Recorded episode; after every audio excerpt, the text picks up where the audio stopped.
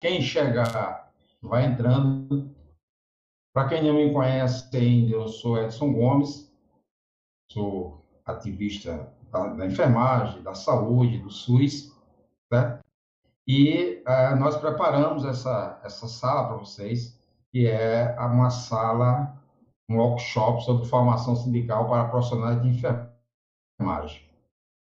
É, lembrando aos, aos que estão aqui conosco que é, essa é, videoaula está sendo gravada né, e a posteriori, na semana, vamos ter uma outra, porque essa sala teve 40 inscrições, nós achamos que não íamos dar conta, todo mundo, se todo mundo entrasse, ficaria muita gente, e aí nós resolvemos, então, fazer uma outra sessão na próxima quarta-feira, ou na quinta, nós vamos colocar aí a, a, a, disposição daqueles que não quiseram assistir, não puderam assistir, é, por alguma razão não puderam assistir. Portanto, é, nós vamos estar tá gravando, porque depois essa, essa sala vai ficar à disposição de quem quiser rever o tema, quem quiser dar uma olhada no tema, indicar para algum amigo, vai ficar à disposição do canal no YouTube chamado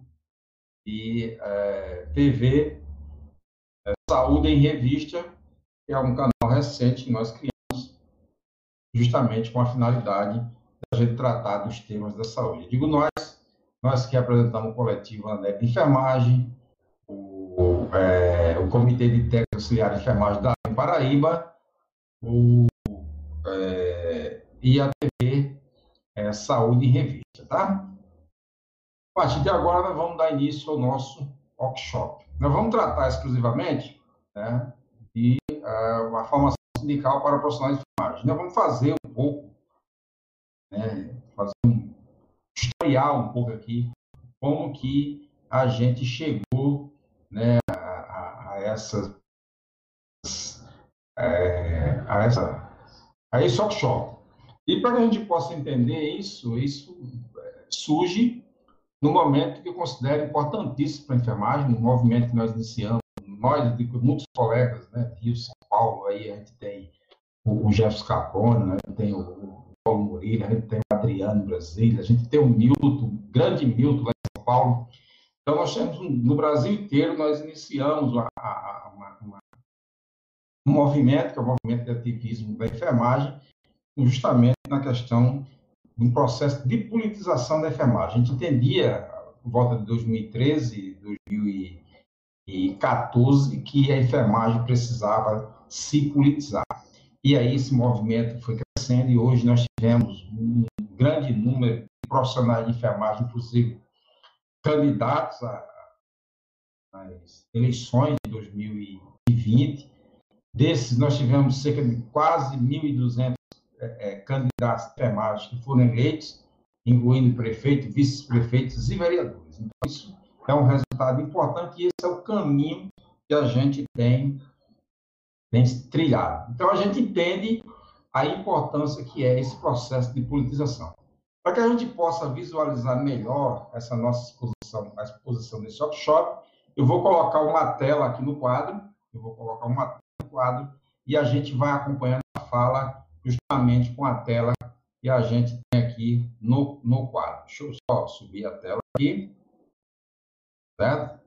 A gente já dá início a essa fala a partir dessa, dessa tela que nós estamos acompanhando aqui. Então, nosso workshop, Formação Sindical para Profissionais de Enfermagem, eu, Edson Gomes, Edson Gomes está presente no Coletivo de Enfermagem, que é um grupo formado aqui na Paraíba, onde eu estou, o Comitê de Auxiliares de Técnico de Enfermagem, nós conseguimos, junto com a ABEM Paraíba, e aqui a doutora Lenilma, que daqui a pouco vai estar aqui conosco, que era ex-presidente da ABEM, nos ajudou a construir esse, esse, esse comitê.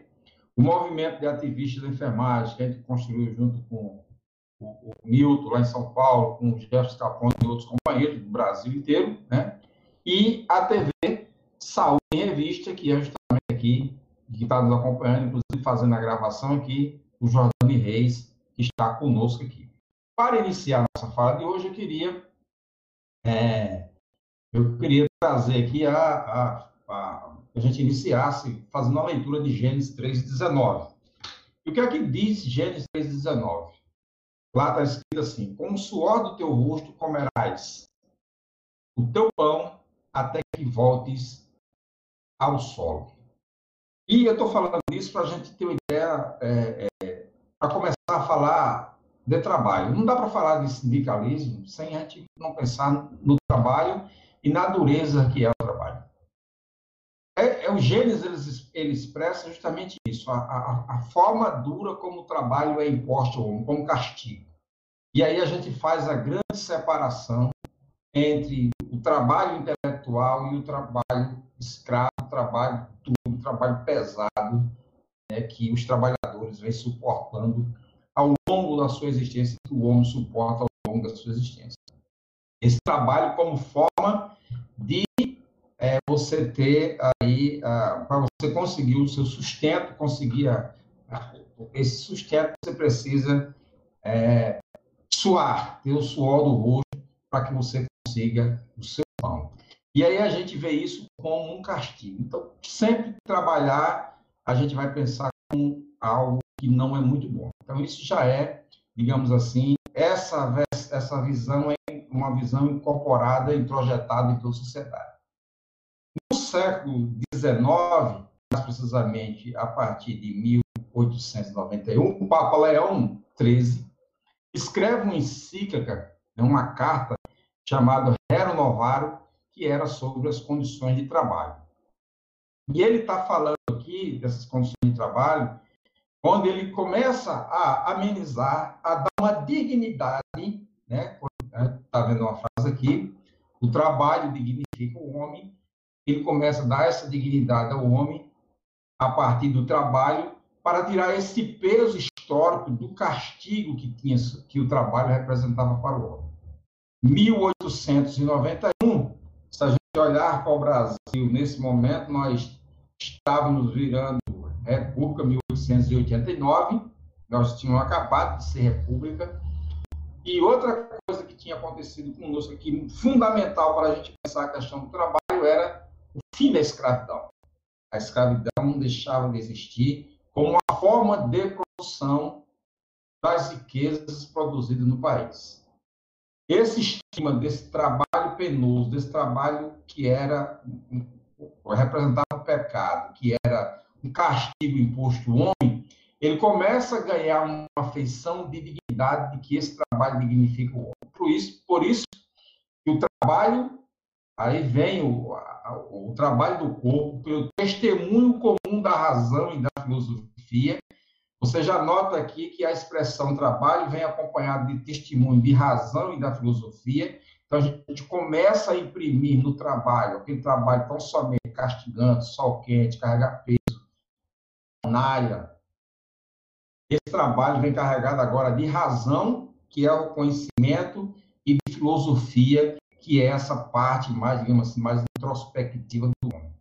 Longe de ser objeto da vergonha, mais uma vez, nós vamos estar tá tirando o peso do trabalho sobre o homem. É, ele vai dizer que honra o homem porque ele fornece um nobre meio de sustentar a sua vida. Nesse momento, a gente tem uma virada fundamental do trabalho escravo para o trabalho assalariado. É nesse momento também que surgem as primeiras, os primeiros movimentos é, voltados aí ao sindicalismo mais especificamente na Europa. Eu vou deixar de lado esse, esse movimento da Europa, porque eu acho que a gente deve mais vir para o Brasil. Então, a gente tinha esse, esse trabalho castigante, que era o trabalho escravo, né, que a pessoa trabalhava, o, o, o homem trabalhava sobre a égide do chicote, sem salário, sem, sem dignidade nenhuma, e aí você tem uma mudança desse trabalho para um trabalho assalariado, e aqui no Brasil é fundamental pensar isso para a formação das ideias sindicalistas no Brasil, das ideias de implantação do sindicato, do sindicato no país. Esse trabalho assalariado não aproveitou essa mão de obra escrava. O que, é que acontece com o trabalho assalariado no Brasil? A partir da fundação da República em 1889, e o fim da escravidão em 88, disseram que esse homem que produziu a riqueza do Brasil por mais de 300 anos, o negro escravizado que trabalhou na lavoura da cana, que trabalhou nas minas, que trabalhou na lavoura do café, ele agora é considerado uma mão de obra sem serventia, né? E vem para o Brasil o trabalho assalariado, sobretudo com os colonos, primeiramente os italianos, depois os japoneses e aquelas colônias de, de, de alemães, etc., todas que é, é, nós temos no sul do país. A partir disso, um elemento importante surge aqui. Esses homens que vinham, sobretudo da Itália, eles vêm com uma ideia muito forte e presente de organização social. Né? Nós tínhamos a ideia de organização dentro do processo de escravidão, embora diferente é, do quando chega o trabalho assalariado no Brasil. E aí surge uma outra modificação desse trabalho assalariado, que é o trabalho fabril, o trabalho no interior da fábrica e o processo de modernização da produção brasileira. Então, o sindicato no Brasil é influenciado pela migração de trabalhadores vindo da Europa para trabalhar no país. E a primeira coisa que surge é as chamadas sociedades de auxílios mútuos. Esses trabalhadores que aqui chegavam terminavam se, é, se filiando a essa sociedade de auxílios mútuos e a, a partir daí eles começaram, começaram a se organizar. Depois eles criaram as chamadas uniões operárias. E aqui, quando a gente fala de união operária, já não estamos mais falando de sociedade de auxílio mútuos, aqueles trabalhadores que vieram para trabalhar na lavoura do café, mas do processo de industrialização que começa a surgir no Brasil, sobretudo a partir de 1930, de 1924, 25, né? Sentindo esse, esse peso da organização e a, a influência dos trabalhadores sobre o processo de produção, mais adiante a gente vai ver que influência é essa, a partir de 1930, o governo de Getúlio Vargas cria o Ministério do Trabalho. E aí surge a primeira regra para se dizer como se, se devia se portar o sindicato, que é o princípio da unicidade sindical. Imagine que você podia ter União dos Operários de Santa Catarina, União dos Operários da capital de Santa Catarina, União dos Operários da capital de São Paulo, União, dos Operários de Taubaté, União dos Operários da, da, da enfim, por bairro. O que é que ele faz? Ele começa a limitar essa união de operários e diz que com a criação dos sindicatos só é possível ter um sindicato que represente toda uma categoria. De certa forma, isso começa a dificultar o trabalho né, e a implantação dos sindicatos. Então surge é, com a vinda desses, desses é, imigrantes para o Brasil, quando eu, eu dizia anteriormente que a, a, importância dessa sociedade de auxílio mútuo, dessas uniões operárias, é justamente por isso aqui. Em 1917, nós tivemos a primeira greve geral, nós olhamos para a história, a gente olha para uma, uma fotografia como essa e a gente enche os olhos. E dizer assim, como é que com pouca tecnologia, com pouco processo de informação que nós tínhamos em 1917, nós tínhamos uma greve geral que durou 30 dias e que por essa foto você vê a quantidade de pessoas que existiam na rua. E tem um elemento importante dessa foto, é que não era, não era possível em 1930 você fazer alteração das fotografias como se consegue fazer hoje por meios é, computacionais elemento importante para nós, que somos profissionais de enfermagem, é a organização da enfermagem no Brasil a partir de 1932. Então, até 1932, nós não tínhamos organização de enfermagem. E aí eu queria chamar a atenção de vocês que estão nos vendo e nos assistindo, é que nós temos a primeira escola de enfermagem no Brasil a partir de 1923, E a fundação dessa mesma escola, na escola Ana Nery, no Rio de Janeiro, nós temos também ali a formação da Associação Brasileira de Enfermagem, que atravessa todo o século XIX e chega ao século século XXI, aliás, atravessa todo o século XX e chega ao século XXI com muita força, a, ABEM, as, ABEM nacional e as ABEMs estaduais, e neste momento você tem já bem ali presente na vida dos profissionais de enfermagem. Quero só chamar a atenção que nesse momento você tinha você não tinha organização da enfermagem como se pensa a enfermagem hoje. A organização era diferente. Então, você tinha a escola que chamava Escola dos Enfermeiros Formados, né? mas não tinha ainda técnicos e auxiliares de enfermagem como se tem hoje. Começa a surgir aí os atendentes de enfermagem, os auxiliares de enfermagem. Só na década de 70 é que, de fato, você vai ter os técnicos de enfermagem. A organização desses profissionais de enfermagem, a partir de 32, eles estavam é, ligados ao sindicato, é, ao sindicato nacional dos enfermeiros da Marinha Mercante e ao sindicato dos enfermeiros terrestres.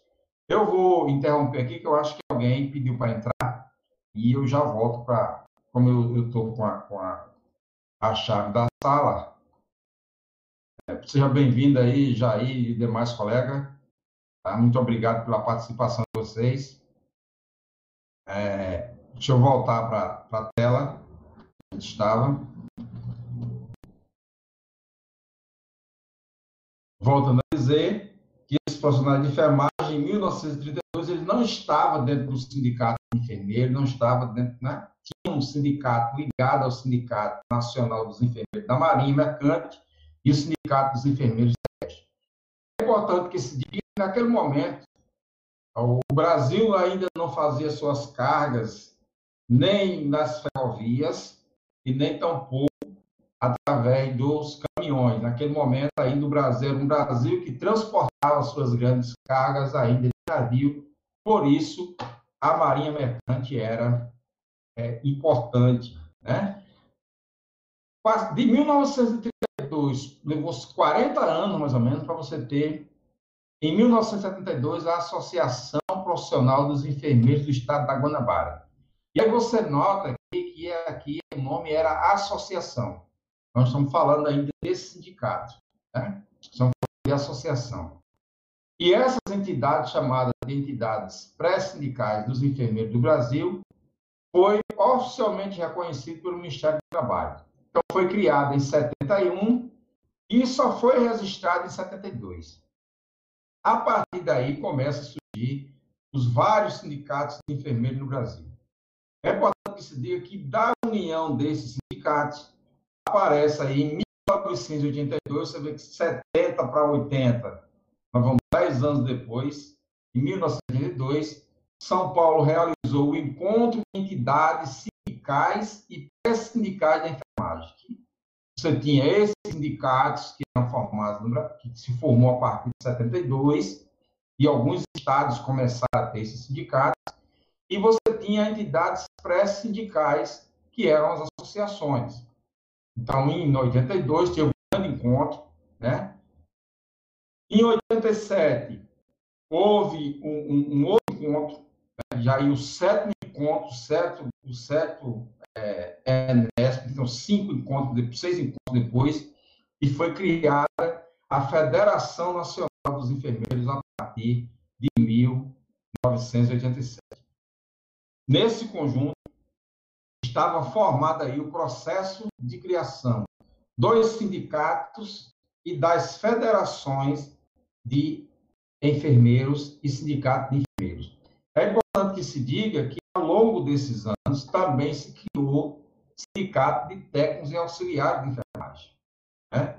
Então, primeiramente, você teve lá os sindicatos, as entidades, o sindicato dos enfermeiros e depois as entidades é, é, é, similares aos sindicatos, as associações sindicais. Você tem aí a Federação Nacional dos Enfermeiros, e aí eu não podia deixar de falar aqui da do Sindicato dos Enfermeiros do Estado da Paraíba, também criado aqui no Estado da Paraíba, aí já deve ter de 12 a 15 anos no mercado, atuando aqui, fazendo aí os diversos, é, é fazendo acordo coletivo de trabalho e atendendo a demanda dos profissionais. Eu queria chamar para sindicatos que têm, tido contribuições interessantes, que a gente vê nas redes sociais, o SET, que é o Sindicato dos Enfermeiros do Estado de Pernambuco, o CIDEM, que é o Sindicato dos Enfermeiros do Estado do Rio Grande do Norte, é o Sindicato dos Enfermeiros do Estado do Rio Grande do Norte, né? e nós temos é, o. Aí a gente sai desse sindicato de enfermeiros, no Brasil inteiro tem sindicato de enfermeiros no Pará, na Bahia, né? no Ceará. Eu visitei diversos sindicatos ao longo desses anos, desses últimos cinco, seis anos, eu visitei diversos sindicatos é, é, pelo país, mas eu queria chamar a atenção para vocês esses três sindicatos abaixo aqui, que é os sindicatos profissionais auxiliares de enfermagem de Pernambuco, e eu chamo a atenção porque nós temos aqui, de fato, uma separação entre os sindicatos profissionais de enfermagem de Pernambuco, auxiliares e técnicos, sindicatos dos enfermeiros de Pernambuco.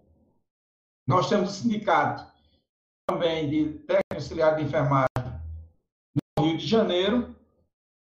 Nós temos também Brasília, o Sindicato de Auxiliar de Enfermagem também de Brasília, Distrito Federal. E nesses estados também se tem os sindicatos de enfermeiro. E a grande pergunta que a gente faz e tem feito constantemente, e que a gente recebe às vezes essa pergunta para dar uma resposta, é por que, que não se criou um sindicato é, que atendesse sindicatos profissionais de enfermagem. Né? Aí existem dificuldades administrativas e conceituais, né? Aí a gente pode até pensar em lembrar daquela situação do que seria é, trabalho, do que seria trabalho manual, do que seria trabalho manual para trabalho é, intelectual. Talvez a gente conseguisse, com um pouquinho de esforço, fazer essa diferença. Talvez essa atividade mais empírica, que não é uma atividade acadêmica, que são atividades dos técnicos auxiliares de enfermagem, não consiga conciliar, digamos assim, com essa atividade, digamos aí, mais intelectualizada. Não estou dizendo que é isso, mas pode ser isso. Portanto, você não consegue ter um sindicato de profissionais de enfermagem, porque isso levaria à possibilidade, por exemplo, de um técnico de enfermagem ser o presidente do sindicato isso talvez agradasse a categoria dos enfermeiros. E na contramão disso, você também poderia ter um enfermeiro presidente do sindicato dos profissionais de enfermagem, e aí isso desagradaria a posição dos técnicos auxiliares de enfermagem. Mais ou menos o que ocorre nos conselhos, né, nos conselhos profissionais, de profissionais de enfermagem, que não conseguem ter uma solução aí, eu diria, é, uma solução definitiva para isso. Queria trazer agora aqui, né, já caminhando aqui para 30 minutos da nossa fala, quais são as principais bandeiras de luta do sindicato? Primeiro, todos os sindicatos, né, e aí os sindicatos dos profissionais de enfermagem, como a gente está fazendo esse workshop, especialmente profissionais de enfermagem, as principais bandeiras de luta seria a garantia de direitos trabalhistas e melhores condições de trabalho. Entre esses direitos trabalhistas melhores condições de trabalho, a gente pode elencar aqui uma luta, uma luta, digamos assim, é, é, é longa que nós temos, que é a luta pela jornada de trabalho, e aí estabelecida já em 30 horas. Né? Lutar pela irredutibilidade do salário, mesmo que você tenha 30 horas. É, essa luta de 30 horas não possibilitaria diminuir o salário. Hoje é uma pauta gritante aí hoje, de dizer que vai se fazer com o servidor público, né? A reforma administrativa está se propondo isso, você diminui a carga horária, diminui o salário, tem uma luta dos sindicatos, das federações, etc., para impedir isso, né? Nós temos aqui uma outra, uma outra atividade do sindicato, que é fazer os acordos coletivos. Que acordo coletivo são esses? Quando você vai para a mesa de negociações com, com o patronato e lá você vai definir o aumento do salário, o valor da insalubridade, né, enfim, a distribuição de cesta básica e etc. Uma outra luta histórica que nós temos, que é o piso salarial, a lei do piso salarial, nós temos uns 15 projetos de lei que tramitam na, na, nas, nas, na Câmara Federal, no Senado, para resolver a questão do piso salarial. Né? Nós temos aí uma alta luta, que a luta, e é uma bandeira do sindicato, lutar por um local adequado de descanso e alimentação. A gente, eu andei, por exemplo, a Paraíba toda, e lá aí a gente conseguiu identificar lugar, lugares, diversos lugares, diversas instituições de saúde, é, que os nossos profissionais não têm um local para fazer um descanso, uma meia hora, uma, duas horas de descanso durante a noite, e aí dorme debaixo de, de, de, de birô, debaixo de cama, enfim, três, quatro num beliche só e etc. Né?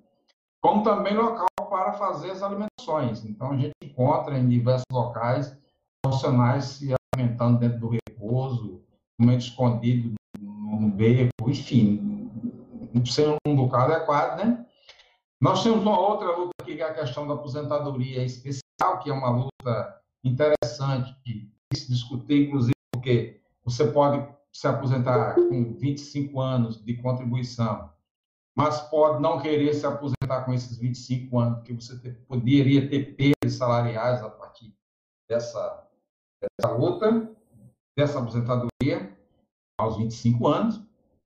E aí a gente teve agora, durante a, a, a pandemia, eu acompanhei os primeiros 100 casos, né, através de coletiva, né, nós fizemos um observatório, depois o COFEM terminou fazendo um observatório com muito mais capacidade, eles têm um corpo técnico muito mais importante aí, acompanhou aí todas as mortes, mas até a centésima, centésima, décima morte, nós acompanhando através do coletivo da NERI, nós conseguimos ver profissionais com 72 anos que eram cometidos no local de trabalho com 68, com 65, profissionais que já deviam estar aposentados e que não se aposentam porque perderia a produtividade, perderia gratificação e termina ficando no local de trabalho. Portanto, essa aposentadoria especial precisa discutir muito sobre ela. Eu acho que a categoria tem que fazer seminário, workshop, fazer discussões importantes sobre aposentadoria especial. Lutar pelo pagamento de insalubridade. Eu acredito na, na Paraíba, por exemplo, acho que 80% das instituições não pagam insalubridade, e se paga, não paga na forma que deveria pagar, se paga, não paga na forma que deveria pagar. Adicional noturno é um outro, é um outro calcanhar de Aquiles que o profissional de enfermagem também tem, seria uma luta sindical. Plano de carga e carreira é outra luta sindical, sobretudo nos, nas, nas, prefeituras menores, né? prefeituras que tem aí nas cidades com menos de 100 mil habitantes, com 10 mil habitantes, 15 mil habitantes. Nós temos cidades aqui na Paraíba que têm menos de 5 mil habitantes, então são cidades muito pequenas que terminam não tendo esses, esses planos de carreira e salário que a gente né, teria que ter, enfim, lutar pelas promoções que estariam dentro desse plano de carreira e salário, pensar nesse plano de carreira e salário na isonomia com outras categorias, nós temos profissionais, a imensa maioria, mais de 90% dos profissionais de enfermagem da Paraíba, recebe de nível médio, recebe abaixo de mil reais, que são assalariados, salário mínimo, quando faz desconto do, do, do INSS e o desconto e outros descontos, recebe 960 reais. Né? Lutar por garantia de oferta de exames periódicos, a gente sabe que o nosso profissional é, todos que estão empregados, pouquíssimo, têm acesso a esses exames periódicos, exames esses que são garantidos pela legislação, que estão lá na portaria 3.214, que são as NRs, regulamentadoras, e tem lá uma específica para os exames periódicos, exame admissional, exame periódico e exame admissional, e a gente sabe que isso não existe, então isso é uma luta sindical, né? A mais importante das lutas sindicais, assim, a mais gritante dessas lutas sindicais, que é o aumento salarial, a gente não tem ido para a mesa de negociação, sobretudo aqui na Paraíba, até auxiliar de enfermagem, não tem sindicato representativo dele aqui, tem um sindicato geral que termina não fazendo essa representação, então nós não temos piso aqui, não tem acordo coletivo, não tem dissídio coletivo aqui para fazer né, questão de aumento, decidir o aumento salarial, decidir questão de distribuição né, garantir uma cesta básica para os profissionais. Então, são lutas sindicais que estão muito presentes. Organizar as greves, organizar as greves, e aí, nesse, nesse complexo, muitas outras lutas e muitas outras situações nós pudemos ter dentro de um sindicato que seja operativo, um sindicato que tenha, é, de fato, efetivação dos seus serviços. Prestação de serviço de atividade antológica, embora tenha uma discussão política importante sobre isso, que o sindicato não deve prestar assistencialismo, mas eu acho que em determinado momento, na situação do nosso profissional, e se o sindicato tem uma boa folha de arrecadação, prestar e fazer convênio com, com empresas, né, com farmácia, enfim, criar uma, diversas situações com planos de saúde para que os nossos profissionais tenham acesso a, essa, essa, a, essas, a essas possibilidades de melhoramento da qualidade de vida e da, da, do ambiente de trabalho. Então, são todas essas lutas e muitas outras que a gente pode passar aqui horas e horas alencando, que são garantidos de trabalhista e das melhores condições de trabalho. Esses direitos trabalhistas e essas condições de trabalho não são condições alienígenas à nossa legislação. Todas essas condições estão presentes em nossa legislação. Se você diz assim, é esse salário, o salário é o salário mínimo, mas se diz lá na Constituição que o salário deve suprir a necessidade básica de uma família. Né? Então, se o salário mínimo não está suprindo, precisa lutar para que esse salário supra essa necessidade. E aí nós temos aí uma legislação aplicada, aplicada aos sindicatos. Né? Que legislação é essa?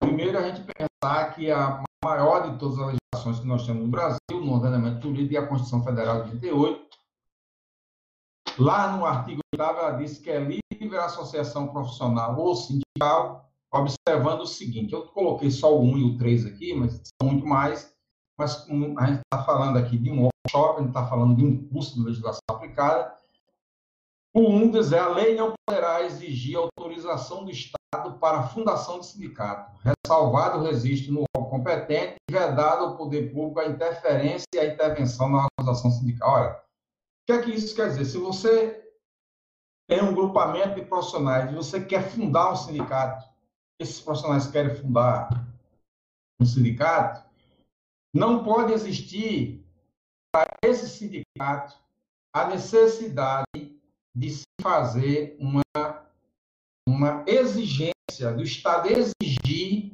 uma autorização, né? nós vamos pedir uma autorização do Estado para o sindicato. Não é livre, é livre a associação e a sindicalização, tanto do ponto de vista de constituição do sindicato, como do ponto de vista de filiação ao sindicato, certo? E sendo ressalvado tão somente a necessidade de você ter, de você informar, né? Informar ao, aos órgãos competentes para o chamado registro desse, desses órgãos. Que registro é esse? É, o registro do sindicato, o registro do, do, é, da ata de fundação do sindicato, abertura de CNPJ, implantação do endereço, né, é, o, o, estatuto do sindicato, apresentar a diretoria provisória a data das eleições, enfim, essas coisas que são as coisas organizacionais do sindicato para que o poder público tome ciência desse, da fundação desse sindicato. E no terceiro diz que ao sindicato cabe a defesa dos direitos e interesses coletivos e individual da categoria, inclusive em questões judiciais e administrativas. E aqui entra um, um elemento importante que eu sempre gosto de trazer quando estou falando disso, é quando a gente fala lá das lutas do sindicato, das prerrogativas que esse sindicato tem, é estabelecer também uma assessoria, uma assessoria, é, uma assessoria jurídica para os seus filiados. Por quê? Porque muitas vezes o profissional responde o processo administrativo, responde o processo judicial e muitas vezes esse profissional não tem é, não tem recurso para pagar esses, para pagar esses custos processuais e os custos do escritório de advocacia. Então cabe ao sindicato sim ter um, um, um, um corpo jurídico, dependendo do tamanho desse sindicato, ter um convênio com o escritório de advocacia, justamente para fazer essa defesa desses profissionais, ou defesa do sindicato, junto à, à, à justiça e junto à administração pública e às empresas. Então, isso é de fundamental importância. Um outro, uma outra lei básica que se aplica a, ao sindicato, e essa lei é importantíssima depois da Constituição, é a consolidação das leis do trabalho, né, que vocês chamam, e vocês conhecem de CLT, que é o decreto 5.452, de 1 de maio de 1943. Chamo só a atenção aqui de vocês para dizer o seguinte, olha, a gente viu que em 1930 Getúlio Vargas criou o Ministério do Trabalho. E em 1943, três anos depois, ele entregava né, a, a, aos trabalhadores brasileiros, daí ele ficou conhecido como pai dos trabalhadores, enfim, até hoje é lembrado em todos os momentos que a gente vai falar dessa história do trabalho no Brasil, da história do sindicalismo no Brasil, ele é lembrado como alguém que entrega aos trabalhadores a mais importante carta de organização dos direitos trabalhistas. É, é óbvio que isso não foi uma criação exclusiva dele, isso não foi iluminado por ele, isso é, é, é, é baseada, é, é alimentada pela carta que é o Laboro, que é uma, um documento italiano da mesma época, um pouquinho antes, mas é algo que há para os trabalhadores, para todos os trabalhadores, fundamental importância que perpassou, né? Você vê, de 40 2003. Se você olhar para essa carta hoje, ela ainda está atualizada. Né? Embora tenha se trabalhado, mais adiante a gente vai ver um pouquinho, tenha se trabalhado muito para desatualizar essa carta, para torná-la inócua, que decidido por aí, porque que é um instrumento que não, não tem mais validade, porque não é, é de 1943. Isso é conversa fiada, isso é conversa de alguém que quer destruir os direitos dos trabalhadores. E aí, no artigo 511 da CLT, ele vai dizer que é a lista de associações para fim de estudo, defesa e coordenação dos seus interesses econômicos ou profissionais de todos que, como empregadores, empregados, agentes ou trabalhadores autônomos ou profissionais liberais exerçam, respectivamente, a mesma atividade ou profissão ou atividade ou profissões similares ou conexas. Ou seja, uma, o que está dizendo aqui é que não importa o seu ramo de atividade, né? não importa o seu ramo de atividade, você pode constituir um sindicato para lhe representar, seja na iniciativa privada, seja da iniciativa autônoma, seja você empresário, ou seja, aí você constitui um, um, um sindicato de empresários, seja você trabalhador dos mais variados ramos das atividades humanas. Lá no artigo 541, ele vai dizer que, que os que exercem determinadas atividades ou profissão, onde não haja sindicato da respectiva categoria ou de atividade ou profissão similar conexa, poderão filiar-se a sindicato de profissões idênticas, similar ou conexa existente na localidade mais próxima. Eu trouxe esse artigo aqui para dizer o seguinte: olha, eu não tenho um sindicato de auxiliar e técnico de enfermagem ou um sindicato de enfermeiro no meu estado ou um, um, um técnico auxiliar de enfermagem no meu estado. Eu vou ficar sem me filiar a sindicato nenhum, sem ser sindicalizado? Não. Você pode se filiar, sim, a um sindicato de trabalhadores da saúde. Você pode se filiar ao sindicato de trabalhadores da saúde e, a partir desse momento, você passa a fazer parte de conglomerado de profissionais sindicalizados e com direito à defesa dos seus interesses. Né? E no artigo 570, que vai dizer assim, os sindicatos constituição, normalmente, por categorias econômicas ou profissionais específicas. Trouxe isso aqui para dizer o seguinte, olha, se na sua cidade, no seu estado, não tem o sindicato dos técnicos auxiliares de enfermagem, por exemplo, tem o sindicato dos profissionais de saúde. Ora, você pode se filiar no sindicato dos profissionais de saúde, que são atividades conexas ou similares, tá? Mas você junta os profissionais de enfermagem, auxiliar técnico de enfermagem, e você vai dizer, vou criar um sindicato auxiliar técnico de enfermagem. Junta esses profissionais e o artigo 570 vai estar dizendo justamente isso. Os sindicatos constituem normalmente por categorias econômicas profissões específicas.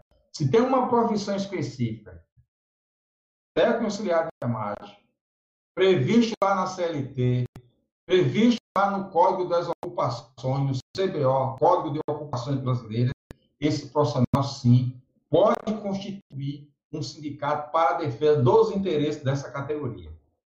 E aí nós temos ainda, né, recentemente, nós temos aí a Lei 13.467, de julho de 2017, lá no governo Temer, que foi a Lei das Reformas Trabalhistas.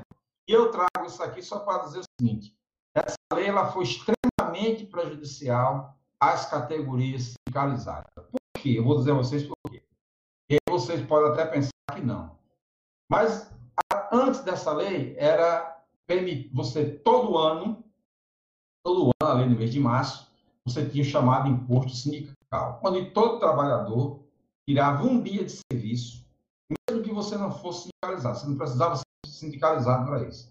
Tirava um dia de serviço e esse valor desse dia de serviço seu era recolhido pela empresa, repassado a, ao Ministério do Trabalho, e o Ministério do Trabalho distribuía esses valores com as centrais sindicais, as federações, os sindicatos das diversas categorias, a metade. A outra metade era distribuída ali com as, as chamadas uh, associações para, uh, uh, como SESC, SESI, SENAI, SEST e outras instituições que têm outras finalidades.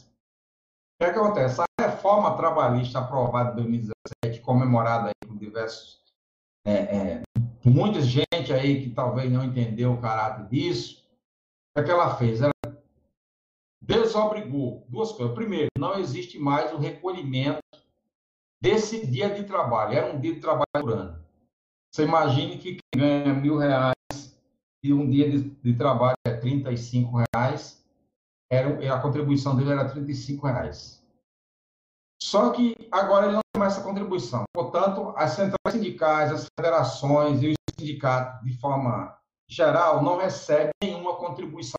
O governo nunca deu contribuição para sindicato. A outra forma que se tinha de fazer isso era que, por categoria, o governo recolhia a, o, o, o, recolhia a contribuição sindical dos trabalhadores e depositava na conta indicada pelo sindicato. O que, é que essa lei fez?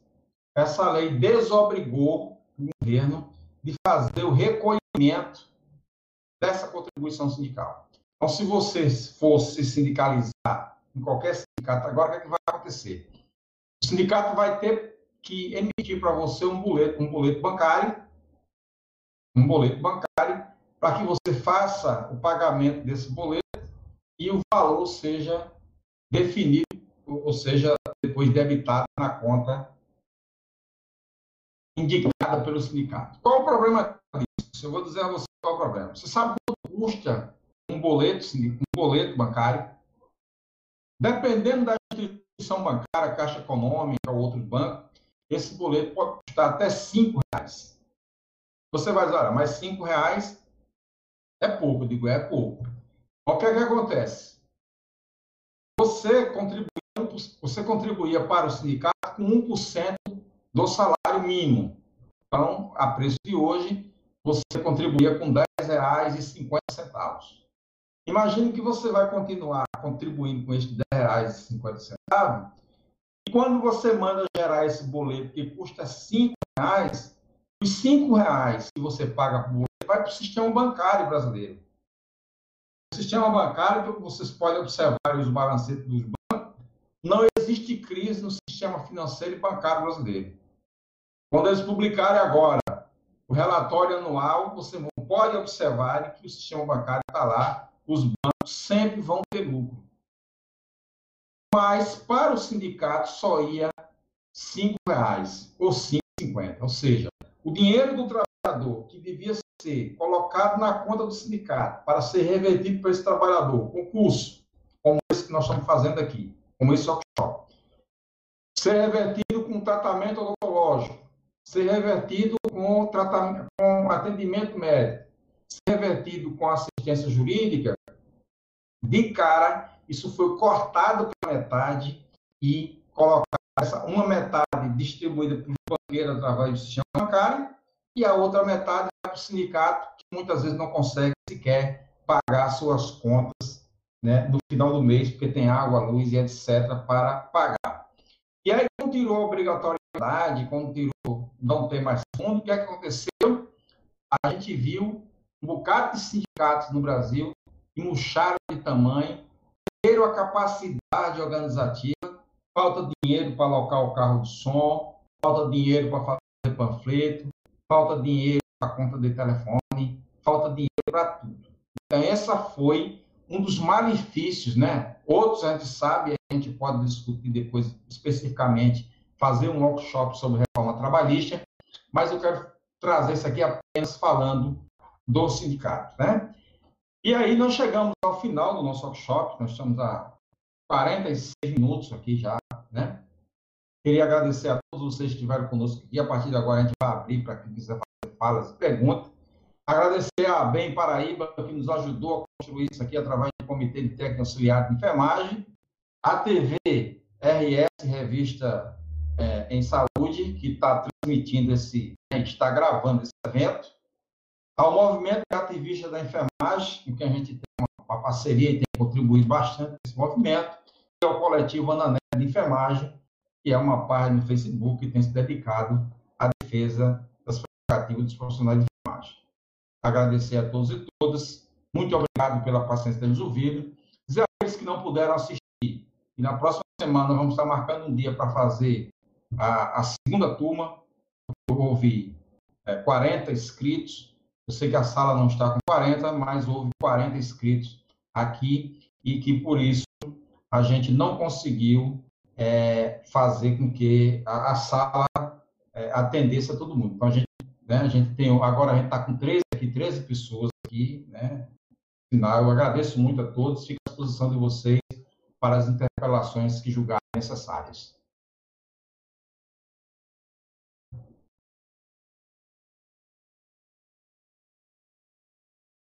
A gente escreve aqui mesmo, Edson?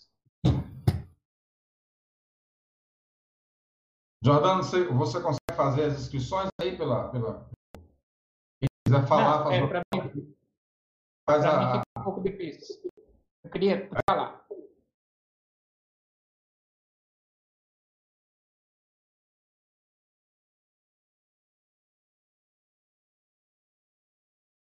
Jordano, qual a palavra? Jordano, professor da universidade e diretor Centro Vereador, diretor de comunicação da Paraíba. É, eleito, Edson, ainda vamos tomar posse, né? É, só esclarecendo, Edson, eu estou com dificuldade porque, como eu estou exatamente fazendo o trabalho de gravação, aí tem algumas dificuldades de eu abrir é, outra tela para ver quem se inscreveu, mas com certeza não vai faltar oportunidade para colaborar. Mas dizer é, sim, e que eu sou enfermeiro aposentado. Eu, no momento, é, não estou trabalhando em, em, um serviço, eu aposentei da Universidade Federal da Paraíba.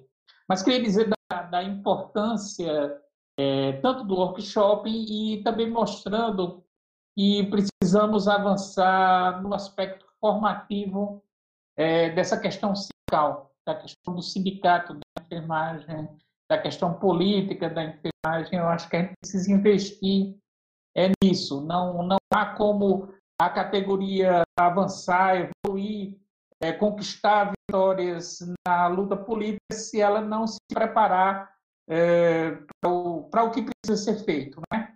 seja ele nas lutas, seja ele é, na sua organização. E aí é extremamente importante colocar e contribuir com, com essa questão dessa temática. E aí realmente seria importantíssimo que pudéssemos fazer um processo formativo mais prolongado para a gente aprofundar cada questão dessa que você colocou muito bem, que inclusive está de parabéns pela iniciativa e a gente está aqui para apoiar essa iniciativa, né? E fazermos muito mais questões relativas à organização da enfermagem. E, e a gente precisa começar a fazer o discurso da forma adequada, é, não que você não tenha feito, só estou querendo reforçar. é que a gente chame de que nós precisamos organizar o movimento sindical da enfermagem. E ele precisa ser o movimento sindical da enfermagem e não exclusivamente dos enfermeiros. Porque a massa e esforço de trabalho existente por parte dos técnicos de auxiliar de, de técnico e auxiliar de enfermagem demonstra a importância de que essa categoria precisa dessa organização. Né? É, um aspecto a considerar nisso tudo é que a própria entendimento de evolução é, enquanto trabalhador é a questão da filiação no sindicato. E no momento nós temos um senso muito grande pelo discreto que a população tem em relação às questões políticas. Então, a gente precisa, é, além desses pontos colocados por você, tudo isso, também discutir essa questão da necessidade da luta política, da necessidade da organização. E a forma mais importante que tem de trabalhador estar organizado é no sindicato. A gente reclama de que tem conquistas, entretanto, a gente não faz a autocrítica de que nós não estamos organizados. Né? E aí eu ainda coloco, além do sindicato, a outra forma avançada de se fazer política é estar afiliado a um partido político. Em razão de que esta forma garantir aquelas lutas que não são possíveis para que o sindicato possa fazer, ela possa ser feita via é, os movimentos políticos mais geral. Para também não me alongar, e, e, deixar claro que esse, inclusive, não é uma coisa que eu estou dizendo, não. Quem for estudar ciência política, os clássicos da ciência política apontam exatamente isso. A organização sindical e a organização em um partido faz com que os trabalhadores avancem nas suas conquistas. Por que, é que a gente tem um descenso de conquista e só tem tido prejuízos? Exatamente por causa disso, pela é, queda que tem de participação dos trabalhadores no movimento sindical, e obviamente o movimento sindical apresenta também fragilidades. Agora, é, para concluir, e aí nós temos algumas dificuldades, obviamente, na luta da enfermagem. É, uma delas é essa questão do fato de que temos é, um conjunto, essa, estratificação da categoria né, de técnicos, enfermeiros e auxiliares de enfermagem. Né? É, isso traz algumas dificuldades. O outro aspecto é como é, em razão de que nossa profissão é eminentemente constituída de um grande número de mulheres, e aí surgem os problemas relacionados à questão é, do trabalho da mulher, né, da dupla jornada, e se ela trabalhar em dois lugares, então ela, além de trabalhar em casa, ela trabalha em mais dois lugares, e isso dificulta ainda muito mais essa movimentação e a sua mobilização. E, por fim, esse componente de que a elite brasileira ataca duramente no caso o patrão e, até, e os governos, e o nosso governo federal tem feito isso nos últimos anos, tem empreendido uma luta é, destruindo o movimento sindical, seja na sua organização, seja até na compreensão que as pessoas têm sobre isso. Então, eu queria aproveitar dessas pessoas que estão aqui, que alguns eu não, não, não conheço, pelo menos pelo não estou lembrando, alguns, mas dizer que a gente precisa, sim, apoiar essa organização é, a questão da construção de sindicatos, da sua organização e da sua mobilização, não só de sindicatos, porque, obviamente, a desempenha o associativismo, o fato de estar vinculado a uma entidade, por exemplo, no caso da ABEM, que tem uma importância ímpar no, no, na luta da enfermagem, é, seja na associação por especialização, seja na construção de cooperativas efetivamente que vão, é, realmente desempenhem um papel de colaborar com os trabalhadores. Então, é um conjunto, é uma peça muito grande de questões para a gente se formar. E agradeço pela liberdade de poder expressar aqui rapidamente minha opinião e que a gente saia dessa workshop apontando a possibilidade de um processo formativo mais prolongado e também de empreender lutas para a nossa categoria, que também, além da categoria, com o olhar e o apoio ao sistema único e aos outros trabalhadores da saúde que também passam pelo mesmo problema. Obrigado, Edson. Obrigado, Jordana, é, pela sua participação e pela sua contribuição. É, na sequência, a doutora Lenil Menezes, professora da Universidade Federal da Paraíba, ex-presidente da ABEM Paraíba e cor a organizadora aí do Comitê de Técnico Auxiliar de Enfermagem da BEM Paraíba. Primeiro. É verdade. Boa noite a todos e todas que estão nos assistindo. É, Edson, parabéns pelo workshop. Não consegui assistir do início porque eu estava em bancas, mas assim que deu eu entrei. É, esse tema é um tema extremamente importante. É, nós precisamos fazer esses debates, nós precisamos é, criar estas consciências né, políticas e sociais é, para que as, os nossos colegas compreendam.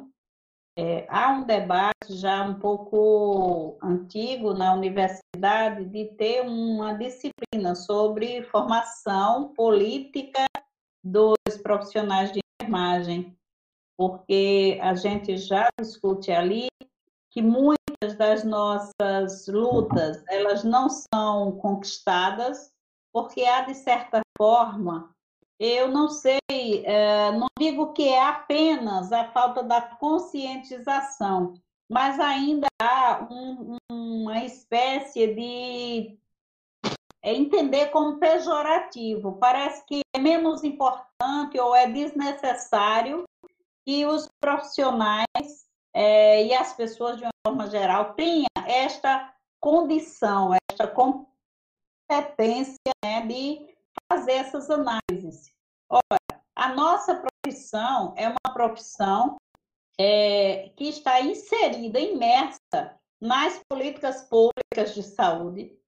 Né? Nós somos maioria em termos de, de equipe profissional, mas se a gente for buscar é, outras profissões que são bem mais recentes que a nossa, elas já têm uma conscientização da sociedade e uma conquista muito, maior, muito maior que a nossa, porque exatamente na, na hora de fazer algumas discussões, nós ficamos naquela é, condição de parece que a gente é elite e não quer discutir tal coisa, mas nós não somos tratados como elite, nós somos trabalhadores e precisamos dos direitos e precisamos entender esses direitos.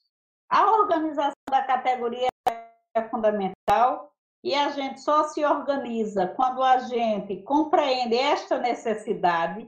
Não, tá mais, não é mais possível que a gente continue é, entre nós mesmos nos dividindo. A gente precisa ter uma unidade na luta né? Claro que divergência a gente vai ter, toda unanimidade burra, a gente sabe disso. Mas na luta por direitos, nós precisamos ter uma unidade. E para que a gente saiba até a quem reivindicar, a gente precisa entender, ter conhecimento, óbvio, e também é, fazer parte nós ouvimos muito, muitas críticas ao sindicato, muitas críticas à Associação Brasileira de Enfermagem, que é a mãe de todas as entidades da enfermagem, mas quando você procura saber de muitas pessoas o que é que cada uma dessas é, entidades fazem, é, faz, eles não sabem dizer. Então, os temas que você trouxe foram muito bem colocados. Você sabe que nós estamos organizando, possivelmente será no início do ano, né?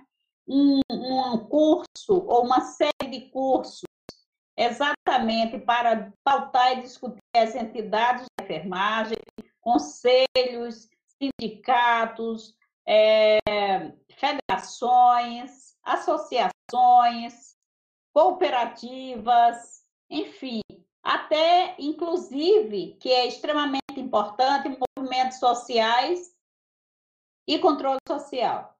É necessário que a gente paute essas questões, é necessário que a gente compreenda, é necessário que a gente debata, que a gente discuta, que a gente discorde, mas que a gente fale sobre o tema.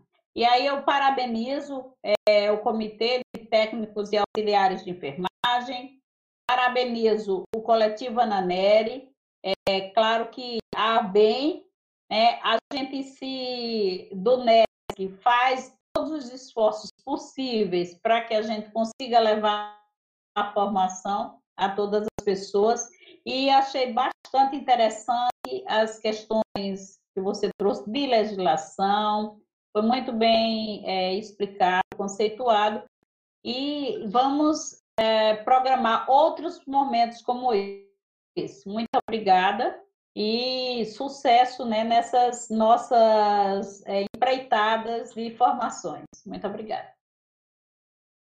Muito obrigado, doutora é, Nilma. Jair Ferreira, o microfone é seu, Jair. Seja bem-vindo. Boa noite, meus novos colegas. É, depois da fala perfeita de Dr. Jordani, doutora Nilma, é, parabéns pela iniciativa desse workshop. E a gente precisa muito trabalhar essa questão da unificação. Eu acho que a, a classe de enfermagem, se bem pensar, trabalhar essa unificação, a força, a potência de, de, de cobrança, de busca dos seus direitos, ia ser muito maior do que como a gente tem a questão da estratificação que existe no momento entre enfermeiros, técnicos e auxiliares. Outra coisa bem importante, tocada por doutora Nilma, é a questão da participação política desses profissionais.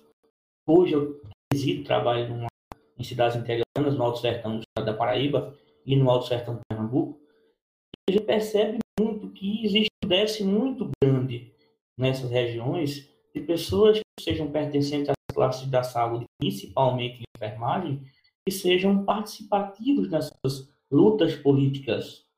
Então fica evidente que nós temos um potencial de força interessante. No entanto, nós precisamos que essas pessoas se engajem nessa luta e que tenham, como o professor Edson falou aí durante sua fala, que existe um engajamento em conhecer a legislação. Porque para você lutar por algo, você precisa primeiro ter conhecimento.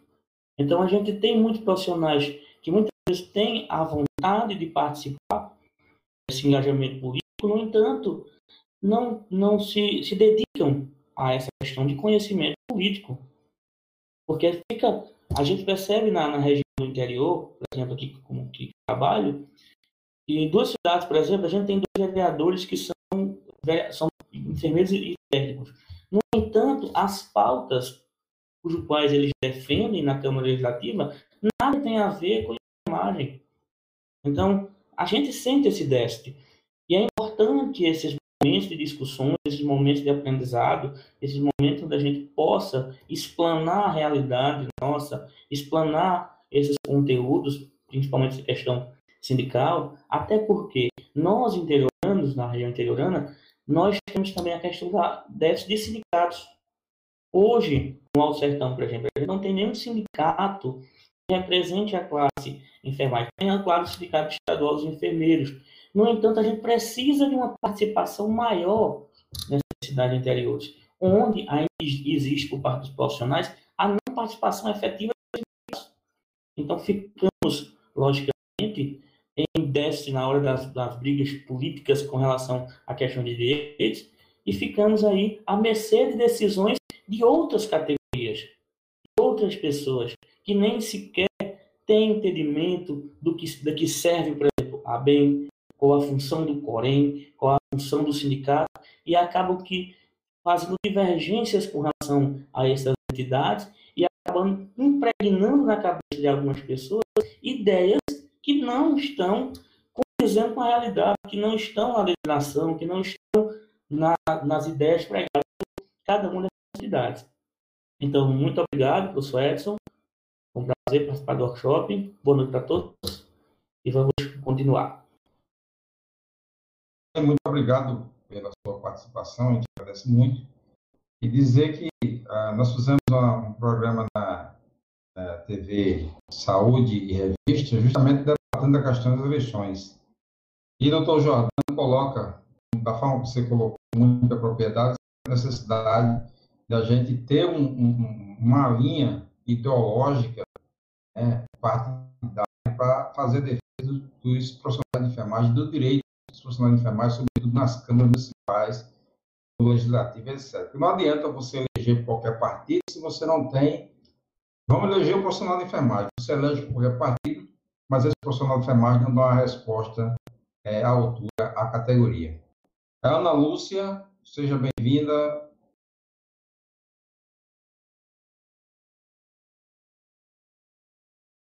O seu microfone está desligado, está na, na, na vez de falar.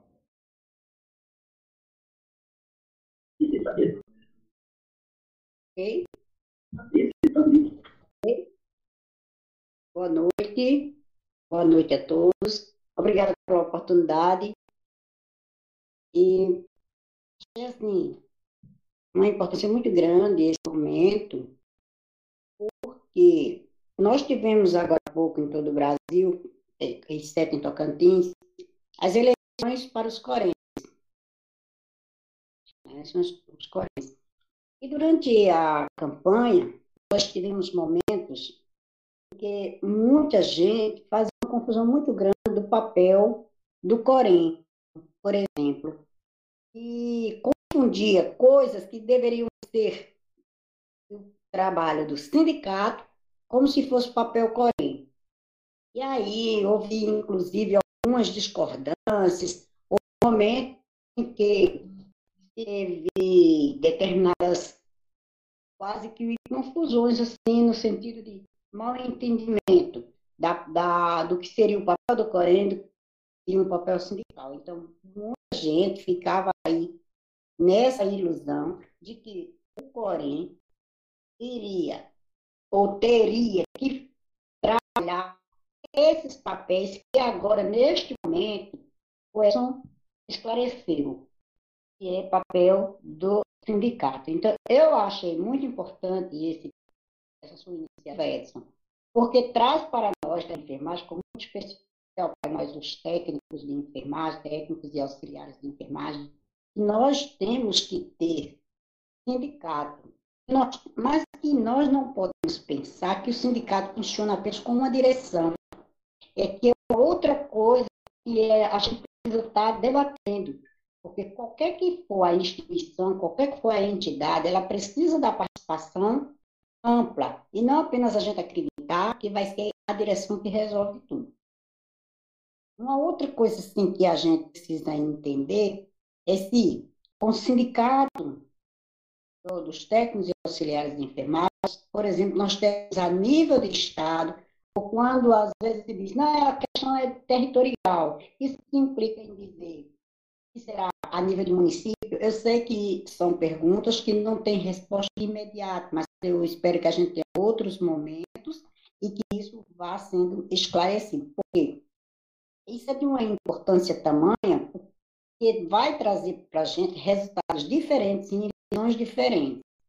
Tanto em eleições para coreanos, como também bem colocado, tanto da professora Lenuma quanto pelo professor Jordani, este companheiro que falou agora há pouco, as questões das políticas partidárias propriamente ditas, sim, porque nós precisamos ter em parlamento é, é, representantes da categoria também, porque a gente sabe que alguns projetos chegam até o Congresso Nacional, por exemplo, eles ficam porque não tem quem defenda, não tem quem traga a pauta a questão, não tem quem traga a pauta a discussão. E aí fica muito difícil a questão da aprovação. Por exemplo, nós temos lá, se não me engano, 20, 30 anos aí essa briga pelo piso salarial e esse piso salarial não anda. Não desencalha, porque não temos representantes no parlamento que dê um pontapé a essa situação nós também não temos um repouso como norma, como regra. Nós não temos muitas coisas como regra. Verificação sindical, lógico, mas nós precisamos muito mais do que só sindicato, nós precisamos também de representação parlamentar. Então, desde já, eu parabenizo você por essa iniciativa maravilhosa e que traz para a gente esclarecimentos de papel sindical, isso é muito importante, qual é o papel sindical, para que a gente ganhe essa consciência. Porque quem não, não, essa questão da gente dizer que vai conscientizar, precisa a gente entender que, na realidade, a gente tem que sensibilizar, mas a gente só sensibiliza a categoria a partir do momento que a gente oferece conhecimento. Então, a partir de, dessa iniciativa, isso é uma coisa importantíssima porque daí a surgir o entendimento de qual é o propósito sindical, de que importância ele tem e de que a necessidade que a categoria tem. Então, desde já, muito é, é, com essa sua iniciativa e me senti também muito contemplada. Eu vou encerrar rapidinho, estou encerrando, porque parte da minha fala tá, foi bastante contemplada com a fala do professor Jordano, também com a, fala da professora Leni. Aqui eu vou encerrando e agradecida pela oportunidade e também chamando uma coisa que está chamando a atenção, né? A gente fica olhando aqui, a gente vê aqui que tem 11 participantes, 10 participantes, e nós vimos, né, no ato das inscrições, né, pelos números, a gente via que tinha mais gente inscrita. Então, é de fato uma necessidade muito grande de sensibilizar até mesmo no sentido de uma maior participação num evento como esse, um evento virtual, onde o indivíduo tem uma comodidade considerável que dá para participar, né? Muito obrigado, boa noite. Ana Lúcia, muito obrigado. Ana Lúcia, que é representante do Comitê de Auxiliares de Enfermagem da ABEM também, ok? Agora vamos, é, Valdinei Santos, fique à vontade, seja bem-vindo, Valdinei. Boa noite. É, primeiro vou me apresentar, Valdinei Santos.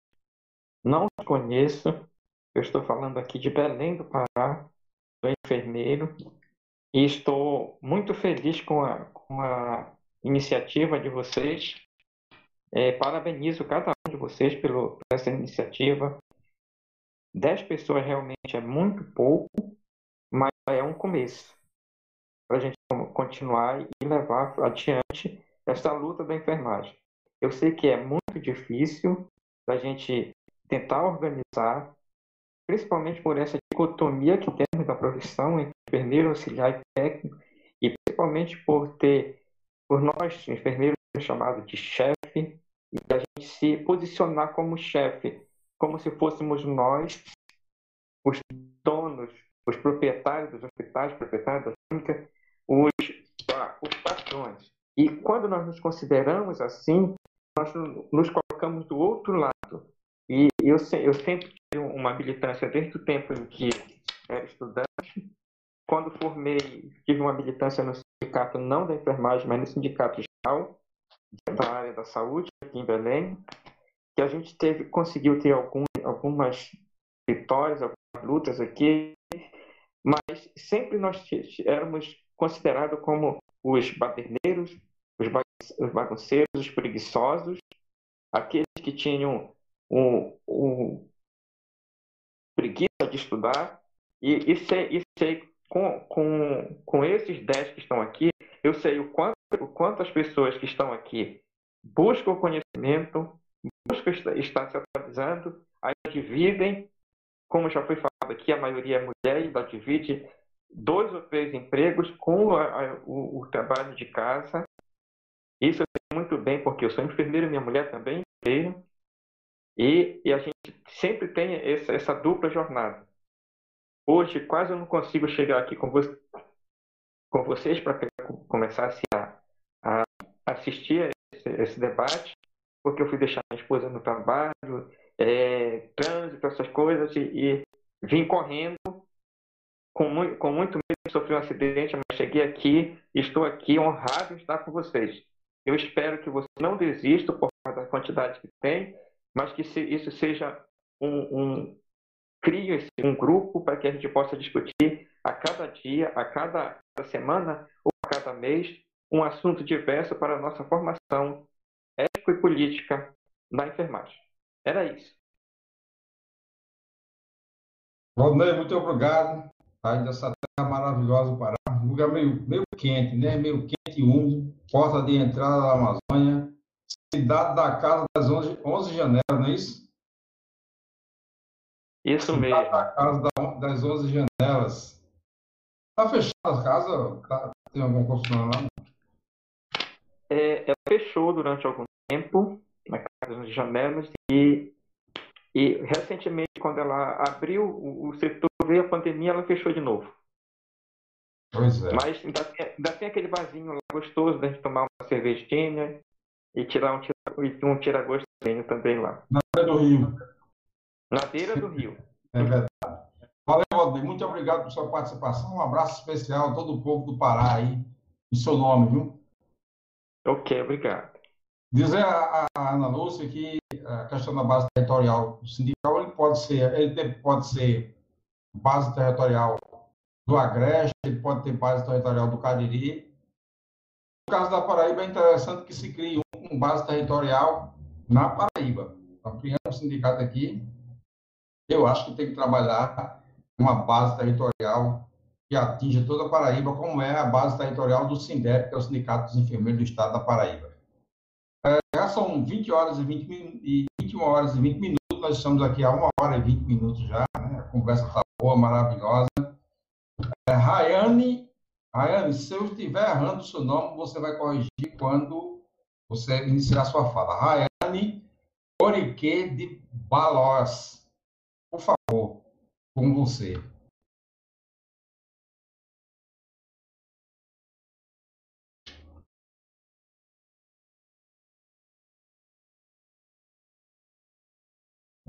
Rayane, é com você, Rayane.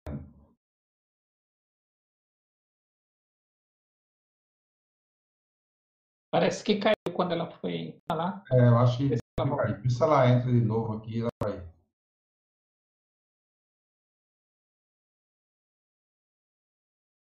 Bom, se tem mais alguém que queira se inscrever, queira dizer mais alguma coisa, enquanto a Rayane tenta voltar aqui, eu não sei se ela vai conseguir voltar.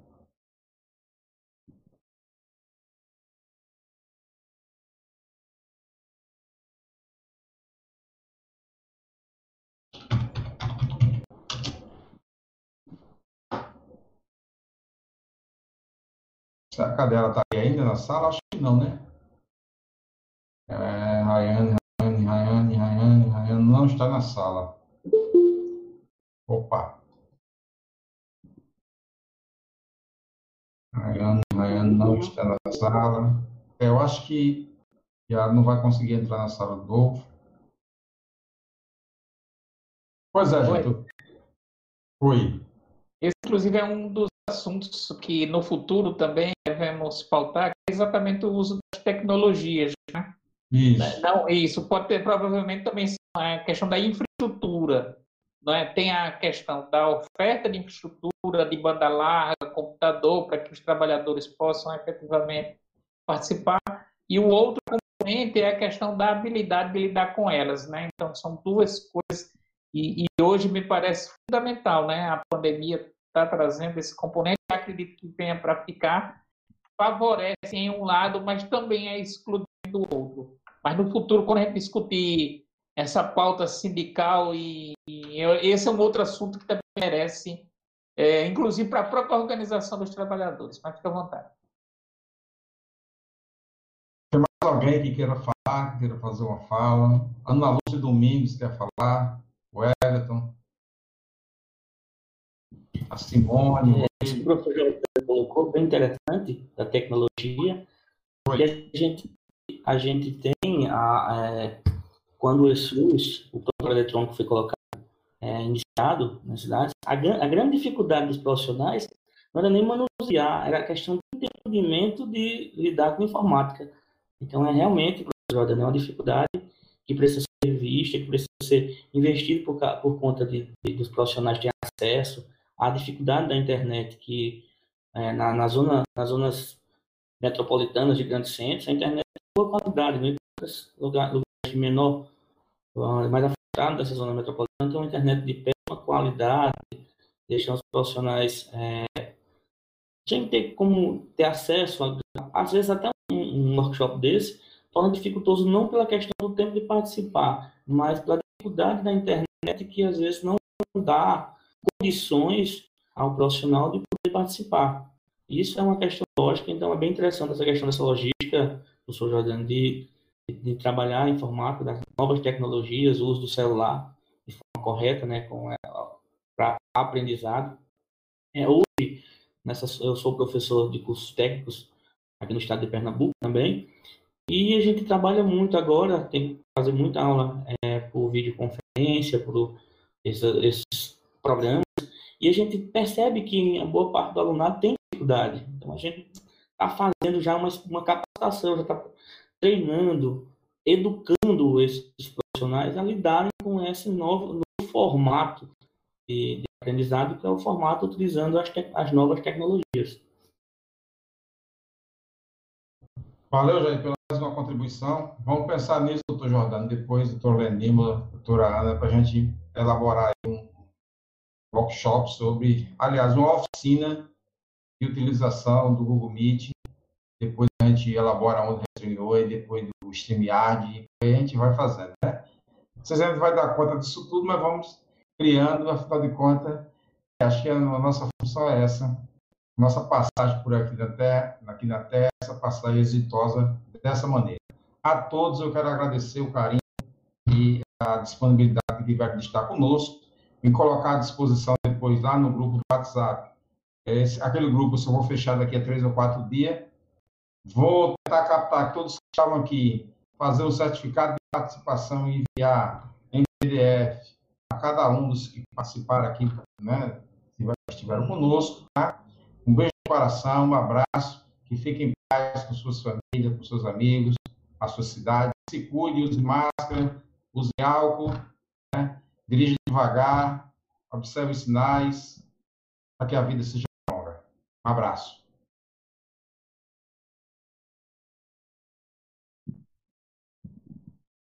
Abraço.